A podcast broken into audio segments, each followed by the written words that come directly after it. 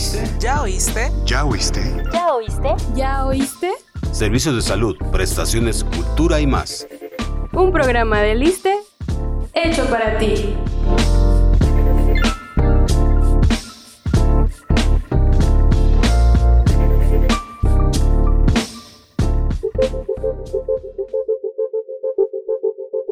En 1931, el entonces director del Hospital Juárez de México, José Castro Villagrana, instituyó el 6 de enero como el Día de la Enfermera y Enfermero, cuya presencia calificó como un regalo de reyes para los pacientes. De acuerdo con datos proporcionados por la Secretaría de Salud, en el Sistema Nacional de Salud hay casi 300.000 enfermeras o enfermeros en el país. Es por ello que la enfermería es una de las ocupaciones más respetadas y valoradas por la sociedad en México. Hola, este es un podcast original ¿De quién? de Liste. ¿Acaso hay otro? Estamos contigo Sailin Fernando. y Claudia Mejía.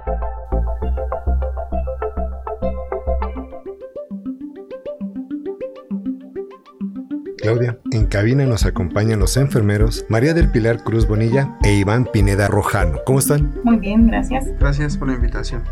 Gracias por venir, por estar aquí. Para comenzar esta plática, esta charla con ustedes, cuéntenos qué les llevó a estudiar enfermería, a ser enfermeros. Sobre todo el cuidado hacia los pacientes, el amor y la vocación a la profesión, que es una profesión muy entregada y muy dedicada y muy humana. Es lo que me llevó a mí a estudiar enfermería. A mí, Iván Pineda Rojano, me llevó a estudiar enfermería, el cuidado, el ayudar a las personas, ya que el hablar de enfermería es una profesión de mucho orgullo en el cual este todos los enfermeros del país nos dedicamos a la atención ya sea primaria bueno desde el nivel primario hasta el nivel de tercer nivel. Entonces este el cuidado es lo más importante que a mí en lo personal me llevó a ser enfermero. ¿Desde hace cuánto tiempo cumplen con esta labor? Pues se puede decir desde que estudiamos enfermería, desde que somos estudiantes, hacemos el año de servicio social y desde que nos titulamos como enfermeros. Y obviamente nosotros ya con una especialidad pues hacemos, seguimos preparándonos y estudiando cada día más. Entonces toda la vida desde que empezamos la carrera, desde ese día somos ya enfermeros porque le dedicamos tiempo y vocación al cuidado hacia los pacientes. ¿Qué es lo más difícil de, de hacer en esta profesión? Para ustedes, ¿qué es lo más complicado? Bueno, yo creo que nada es complicado si nosotros lo hacemos con amor, si lo hacemos con dedicación, porque finalmente para eso estudiamos. Sí hay muchos retos, uno de los principales es que ahora en la actualidad ya los pacientes conocen sus enfermedades al derecho y al revés entonces este muchas veces ellos ya este algunos compañeros nos llegan a hacer observaciones de que se están haciendo malas cosas pero pues yo creo que desde mi punto de vista muy personal no hay nada difícil si lo hacemos con amor al arte todo llegamos a un objetivo en particular Su trabajo es muy pesado. A veces no se sienten estresados. ¿Cómo manejan ese estrés cuando tienen que partirse en dos o tres o cuatro personas para atender a varios pacientes? Pues no es difícil porque estamos ahí para atender a los pacientes y obviamente es la necesidad del paciente en ese momento que está entre la vida y la muerte. Y obviamente nosotros nos damos el tiempo para dar el cuidado a cada uno en especial y específico obviamente porque cada paciente es diferente. Entonces para mí no es un estrés, sí es un estrés porque a lo mejor está entre la vida y la muerte, pero a mí me genera más este, responsabilidad y obviamente más compromiso para atender la necesidad. Y como decía Iván, no es un desafío, pero actualmente las enfermedades han cambiado y eso nos obliga a nosotros a seguirnos actualizando y obviamente tener más compromiso hacia los pacientes. Sí, claro, no se tienen que estancar en, en- Claro que en- no. en, bueno, la información o lo que ya saben sobre su profesión, ¿no? Tienen que seguir actualizándose. Sí, una de las cosas más bonitas de la carrera es actualizarse, porque como le digo, las enfermedades van cambiando día a día a día y eso nos obliga a estar actualizados y que nuestras generaciones que vienen atrás se vayan queriendo actualizar más y más y más y no es por un puesto gerencial ni nada, es el conocimiento es la base de todo en nuestra profesión para darle una atención al paciente, porque si yo no sé cómo poner desde una inyección, desde ahí empezamos con las complicaciones y podemos causarle daño a un paciente. Por lo que dices, se ve que eres muy dedicada, igual que Iván, en su trabajo, pero ¿cómo le hacen para combinar la vida profesional con la vida personal? Es difícil porque, por ejemplo, yo soy madre, soy esposa, soy hija y tengo que atender las necesidades tanto de mi familia y tanto de mis pacientes. Pero cuando uno llega al hospital se olvida uno de su familia y se enfoca uno al cuidado de los pacientes. Y así debe de ser. Sí estoy triste afuera, sí, pero ahí adentro tengo que sonreírle a mis pacientes porque una sonrisa les cambia a ellos. Porque ellos están tristes porque han perdido la función de algún órgano o están tristes porque están enfermos. ¿no? Y si yo sonrío y les digo buenos días, ¿cómo están? Ellos son felices en ese momento porque están enfermos. Si yo llego con la cara de amargura, no, ¿verdad? O yo, por ejemplo, pacientes que están sedados, los saludo, buenos días, ya amaneció, ¿cómo están? Y todo. Siempre debe uno de decirles qué día es hoy y cómo amanecieron, aunque ellos estén dormidos. De por sí están en una situación complicada. Sí. No, y tal vez eso sea un, un motivante para decir yo tengo que salir de esta cama y tengo que recuperarme. Depende mucho de ustedes. Pues no nada más la, perdón Iván, no nada más ahí la atención es eso de que ya el paciente ya salió. Hay que ayudarle a ser funcional otra vez, a recuperar esa función que perdió ya como responsabilidad ahora del cuidado de su enfermedad.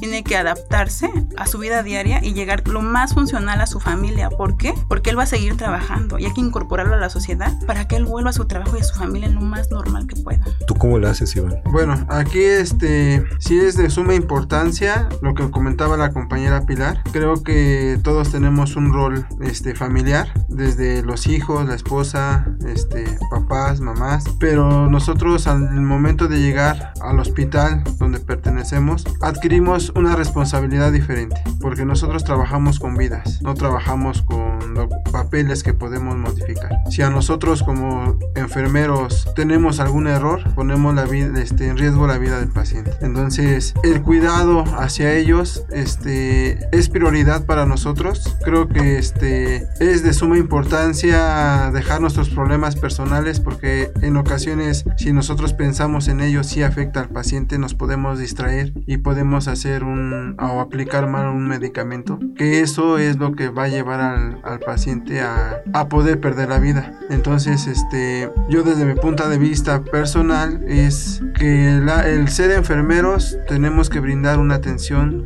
de calidad y calidez. Nuestros este, problemas personales, nuestros problemas familiares este, son muy independientes al área laboral. Son temas muy delicados. Y bueno, creo que no lo habíamos comentado, pero Iván se encuentra en el área de urgencias y Pilar en terapia intensiva, ¿cierto? Creo que aquí es aún más importante porque es una atención primaria la que da Iván a la hora de que llega un paciente, ¿no? Ahorita con todo este tema del COVID, ¿cómo ha sido para ustedes?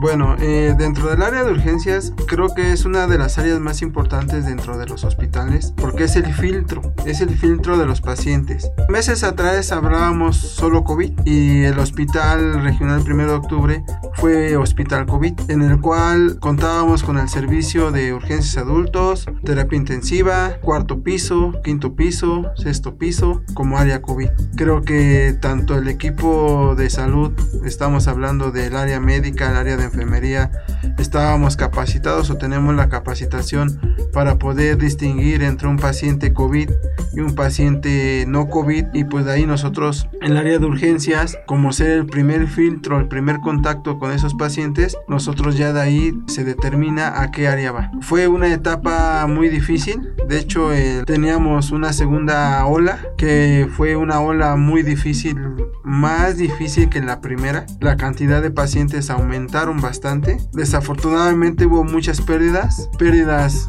tanto familiares y pérdidas de compañeros de trabajo que sí este ellos fueron guerreros eh, dentro de la pandemia ¿por qué? porque también ellos este brindaban ese tipo de cuidados entonces este es un punto de vista que yo les puedo compartir ¿Qué es lo más difícil de ser una enfermera o enfermero? Es bueno reconocer nuestras virtudes. ¿Cuál creen que sea la mayor virtud que puede tener una enfermera o enfermero? La responsabilidad ante todo, ante los demás, porque como dice Iván, nos tenemos a cargo vidas y el ser responsable, eso amerita de que nos olvidemos de todo y obviamente nos encarguemos de los pacientes. Si una enfermera es responsable en cuanto a horario, es responsable de sus acciones, de su conocimiento, va a brindar una atención de calidad y calidez. Es lo más importante. Le preguntaban a Iván del COVID. Sí fue una etapa muy difícil para todos nosotros porque fue algo nuevo y para adaptarnos obviamente nos costó. Padecimos mucho nosotros en la terapia igualmente porque teníamos miedo a una enfermedad nueva. Pero aún así yo, la verdad, la mayoría de mis compañeras se incorporó y se capacitó y dimos lo mejor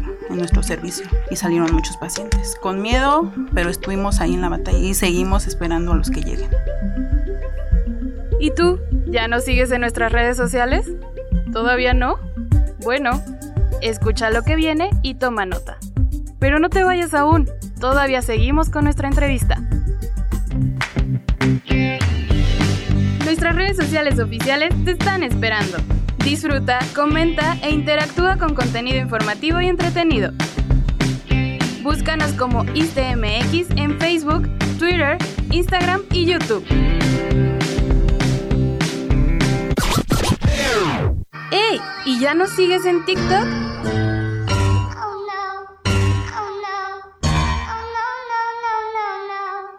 Y únete a la familia ISTE.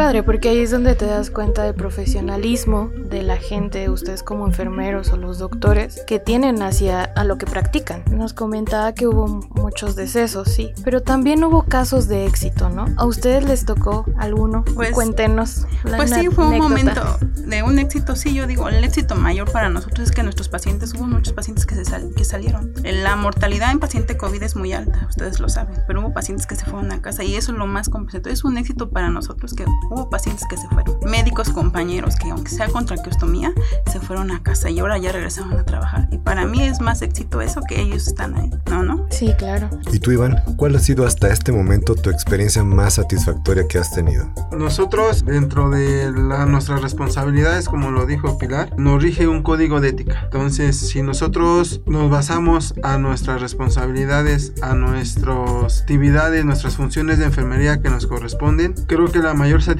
que se tiene es ver salir a un paciente adelante y que en el momento que se va de alta del hospital te diga gracias. Muchas gracias por los cuidados que nos brinda o que nos brindaron. Yo salí adelante. Eso es el mayor éxito que hemos tenido y la mayor satisfacción. Que alguna persona, una vida humana, te dé las gracias y eso te, te lleva a seguirte actualizando más porque eso quiere decir que tu trabajo lo estás haciendo bien. Acá tenemos un protocolo que se llama triage en todos los hospitales y clínicas, ¿no? Es de clasificación para las urgencias. ¿Cómo manejan ustedes este triage? Porque, bueno, hay muchos derechohabientes que obviamente tan saturado que está el servicio que a veces uno llega y ya quiere ser atendido, ¿no? Pero si hay un protocolo, ¿cómo es esto? Bueno, dentro de las consultas, usted lo acaba de mencionar, nosotros lo clasificamos en lo que es amarillo, verde y rojo. Se le da prioridad a los rojos que, que es la urgencia. Entonces, ahorita en la actualidad, el hospital estamos manejando dos, dos áreas de triage, lo que es respiratorio y lo que es metabólico. Entonces, el médico es el que da la valoración y es el que determina la etiqueta que le da,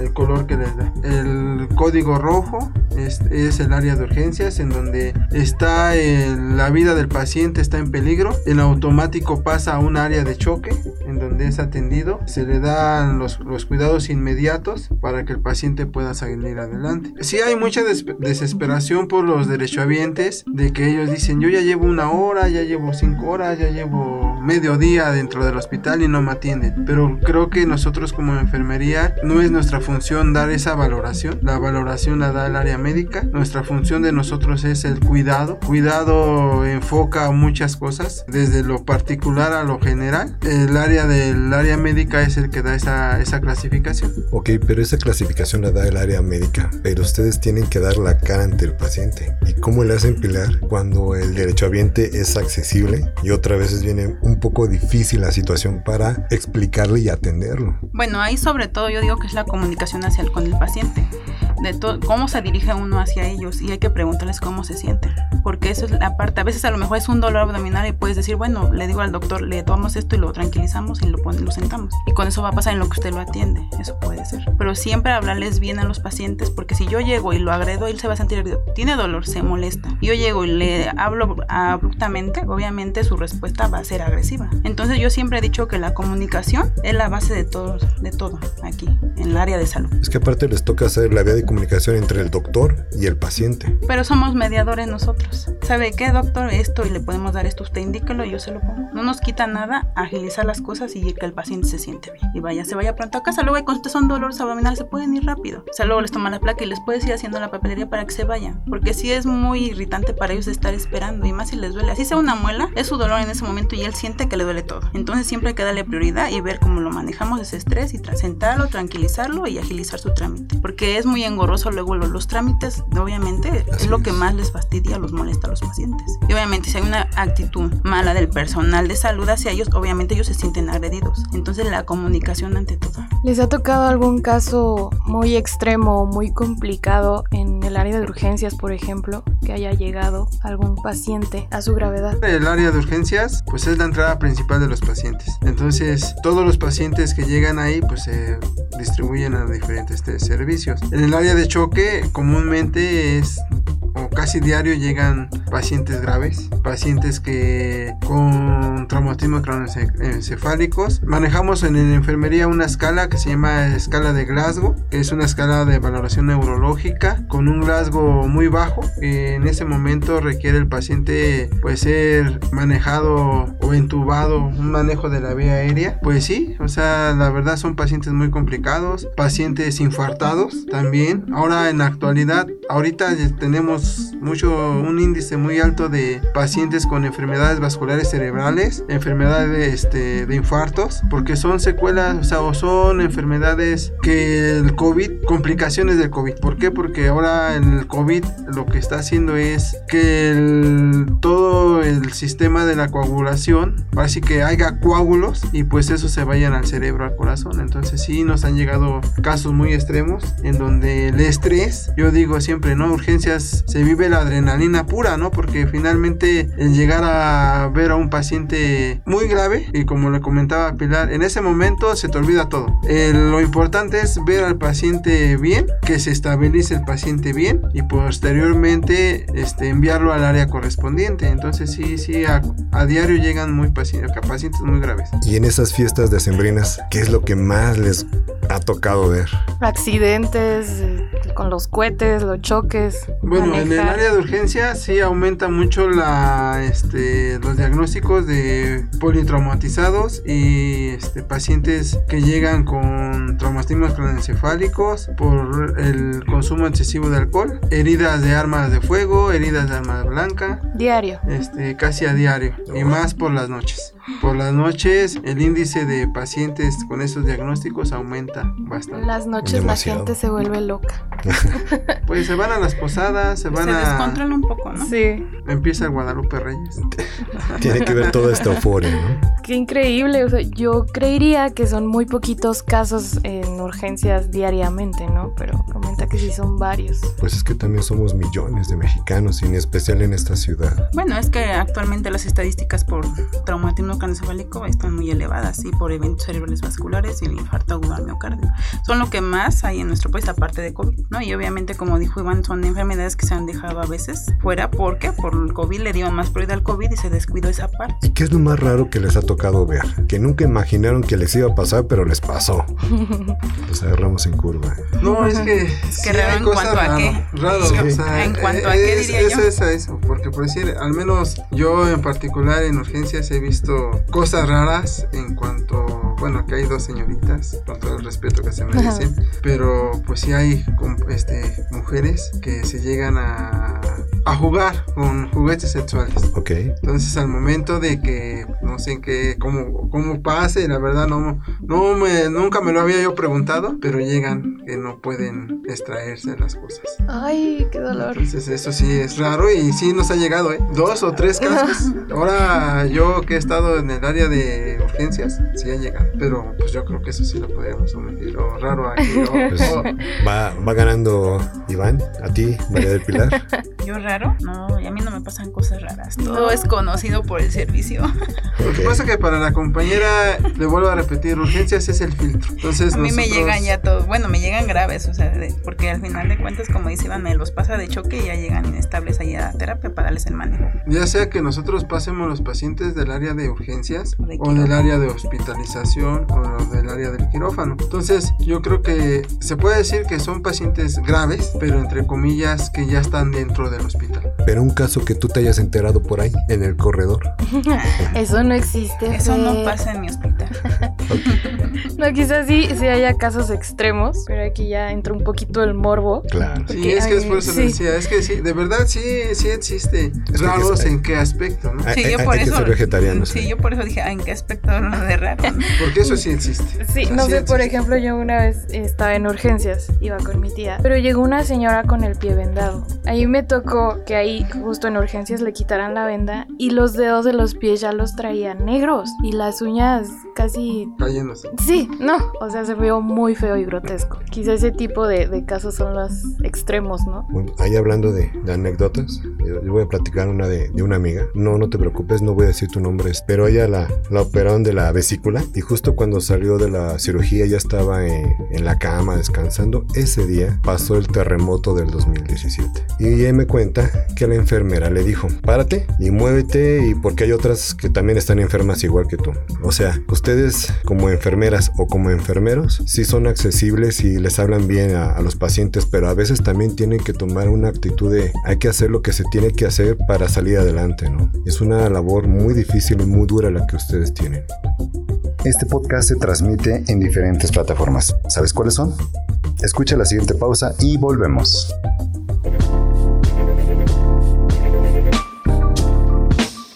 No te pierdas este y más programas en Spotify, iTunes, Google Podcast y Anchor. Síguenos como este podcast y activa las notificaciones.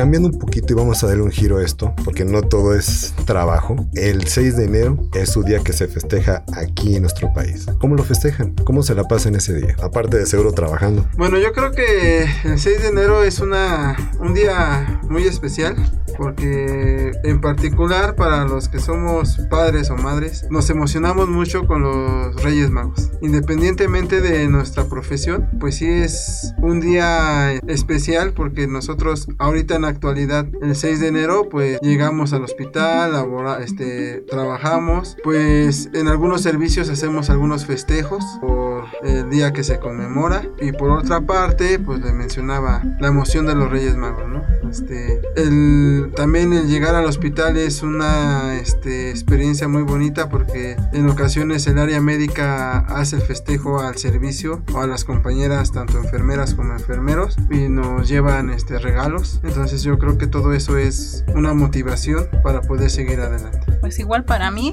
me lo festejo con mi hija y con mi familia, pero igual como dice Iván, en el trabajo pues nos festejan y se nos conmemora y se nos reconoce nuestra labor. Los médicos pues ese día nos dan un presente y obviamente nos dicen unas palabras y nos dicen que nuestra labor es muy importante, así como la de ellos, pero obviamente nuestra labor tiene más, implica más cuidados hacia el paciente y es más responsabilidad. Sí, estar más directo con Sí. el paciente y atendiéndolo. Es que a veces también, bueno, no a veces, casi siempre las enfermeras o los enfermeros, pues cuando uno está ahí, desgraciadamente, pero cuando uno está ahí, se vuelven tus amigos, tus amigas, tus confidentes, un familiar más. Pues sí, nosotros somos un todo porque vemos al paciente desde la psicológico, emocional y la parte física. También tenemos que escucharlo porque tenemos que escuchar sus miedos, su rol familiar, todas esas cuestiones las tenemos que hablar con ellos. Y obviamente pues de todos los días los vemos y nos platican y ya nos acostumbramos y nos adaptamos a ellos. Pues solo nos resta agradecerles por su visita. La verdad fue una plática muy padre, muy enriquecedora Amena, amena.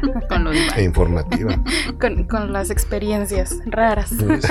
Es que ahí sí dijimos, Yo sí dije, no, ¿qué yo- tipo de experiencias? Pero bueno. Pero es que es algo real, o sea, es algo que sí Existe. pasa, ¿no? Que, es- lo ves que- en la televisión y dices, ay, no, no puede pasar. Pero. A lo mejor dentro de un hospital es raro el caso que llegue, ¿no? Pero pues eh, no solo existe un hospital, existen muchísimos hospitales.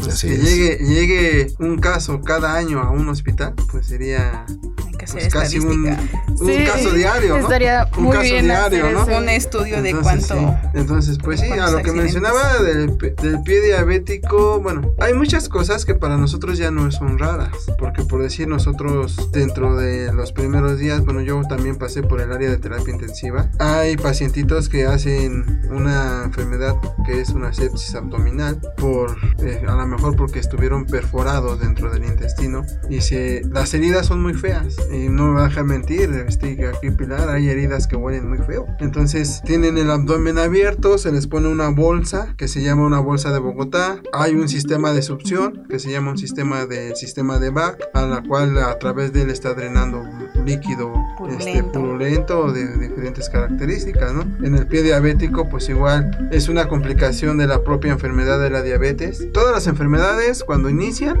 nos avisan, pero el mexicano pues siempre es muy Se fuerte espera. y dice, "No, yo puedo, yo voy Todo es mental. con, ajá, o sea, voy con el médico general, eh, con el doctor sí, a que me revise, me manda unas inyecciones, y más sin en cambio no ven que las enfermedades siguen avanzando, ¿no? Hasta que el pie diabético, y sí, como dice usted, llegan con el pie negro, que se llama necrosis, dedos, eh, o algunos pacientes que empiezan con los dedos que son ortejos, este necrosados, algunos pacientes que ya traen larvas dentro de los pies, hacen un- unos orificios muy grandes que son cuevas que les, usted les mete el dedo y el dedo se van por completo, pero pues son mil propias complicaciones de la diabetes. Finalmente ese tipo de pies pues tienen mal pronóstico, lo que hacen es la amputación del miembro y pues ahí termina su problema.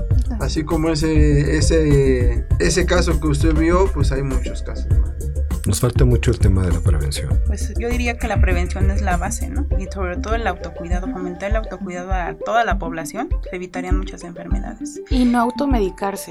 que ese es Exactamente. Un problema también que tenemos. Sí, porque si hubiera control de todo lo, ahora sí, de, de todo el sobrepeso, no hubiera tanta diabetes, tanta hipertensión, tanta enfermedad cardiovascular, porque la diabetes es la madre de todas las enfermedades y complicaciones que tenemos hoy en día. Pues así en cuanto a la prevención, así dentro de las instituciones, sea este, tenemos este clínicas de primer nivel, hospitales de segundo nivel, hospitales de tercer nivel y hospitales de alta especialidad. Bueno, en este caso, este, la prevención se tendría que hacer desde la clínica. La clínica es este es la primer nivel de atención. Desde ahí se tendría que llevar la prevención. Pero qué pasa? Que a veces nosotros como seres humanos nos da flojera ir a la clínica. Retomamos a lo que venía el tiempo de espera. Si ahorita nosotros vamos a una clínica, te tienes que ir a formar de madrugada para poderte dar una cita y que te pueda ver el médico el día de hoy en la clínica. Entonces, ¿qué, qué pasa? Que nosotros decimos, ah, pues yo mejor no voy a la clínica, ¿no? Como lo comentaba Pilar, ahora en la actualidad ya hay muchas, tenemos un plan de cuidados dentro de lo que es un método enfermero en donde también abarca todo lo que es la prevención. Va desde la alimentación, inclusive los factores, el tabaquismo, evitar también el tabaquismo, porque ahora en la actualidad, ahorita todo lo que se ve mal en un pulmón, para todos es COVID. Entonces, este, no nos, no nos hemos percatado que hay gente de muy bajo recurso que a lo mejor cocina con leña y el humo de la leña le va a provocar una enfermedad que se llama eh, una enfermedad pulmonar es, obstructiva crónica, un EPOC. La gente que fuma le provoca un EPOC o un enfisema pulmonar o, y al momento que llegan al servicio de urgencias dicen llega con saturación baja, con dificultad respiratoria, el paciente es COVID y lo ponemos al área COVID que se aísla ahí. Pero ¿qué resulta en la actualidad? Que le toman la prueba y a los tres días salió que el paciente no era COVID. Más sin en cambio ya estuvo esos tres días En se contacto con los pacientes. Y tiene que esperar 14 días para ver si no presenta síntomas, que serían los 7 días. Exactamente. Entonces sí, la prevención sí es muy importante, pero por la prevención se tiene, creo que todos nosotros como seres humanos somos responsables de nuestra salud y pues también tendríamos que ser responsables de nuestra prevención. Sí, claro, empezar por uno mismo. Y también no culpar al equipo de salud, porque luego culpamos a los profesionales de salud de nuestra, ahora sí, de nuestra enfermedad y no es así. Si fomentamos el autocuidado en toda la población, no puede, hubiera menos enfermedades.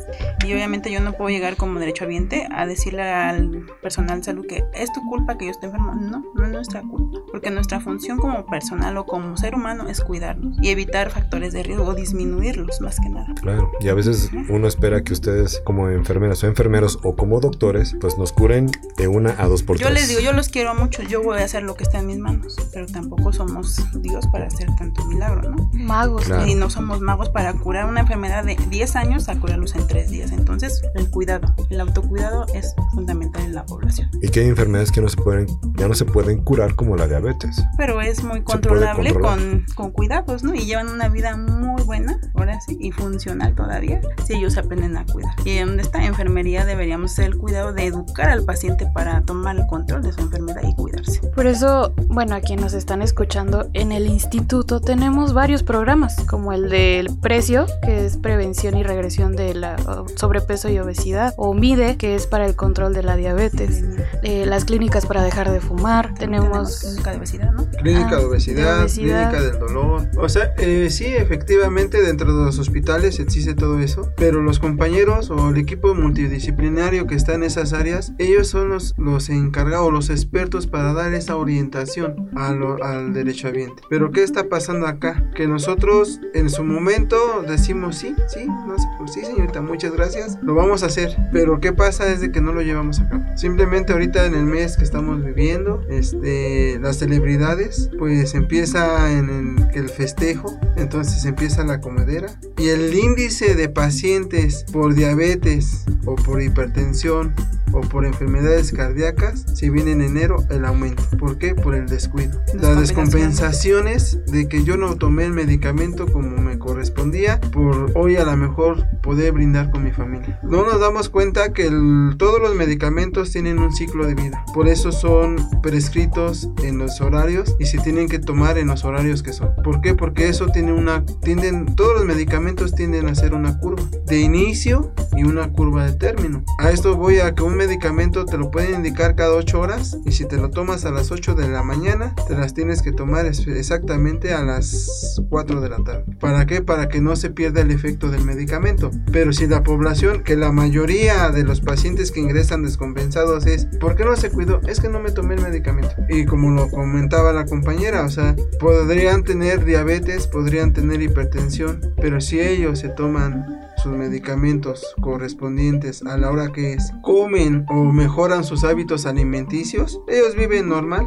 La, viva- la vida es normal para ellos. Entonces sí es este de suma importancia. Como dicen, ¿no? Ayúdame para ayudarte. Sí, obviamente que con sus cuidados va va a haber una mejor calidad de vida. Y es lo que busca el personal de salud, que el paciente tenga una buena calidad de vida ya de una vez diagnosticándose una enfermedad. María del Pilar Cruz Bonilla e Iván Pineda Rojano, enfermeros de este noble instituto. Muchas gracias por su visita. No, gracias a ustedes por invitarnos. Gracias a ustedes por la invitación. Orgullosamente ISTE y primero de octubre. Muchas gracias por estar aquí y recuerden cuidarse, no automedicarse y la prevención, muy importante, por favor. Hasta la próxima. Hasta luego. Esta fue una producción de la Unidad de Comunicación Social. En la producción, Antonio Tapia y en los micrófonos, mi compañera Claudia Mejía. Isaelín Fernando. Y recuerda, por tu bienestar, el ISTE está contigo. Gracias por escucharnos. Nos vemos. Escucha. ¿Ya oíste? ¿Ya oíste? ¿Ya oíste? ¿Ya oíste? ¿Ya oíste? Servicios de salud, prestaciones, cultura y más. Un programa de Liste hecho para ti.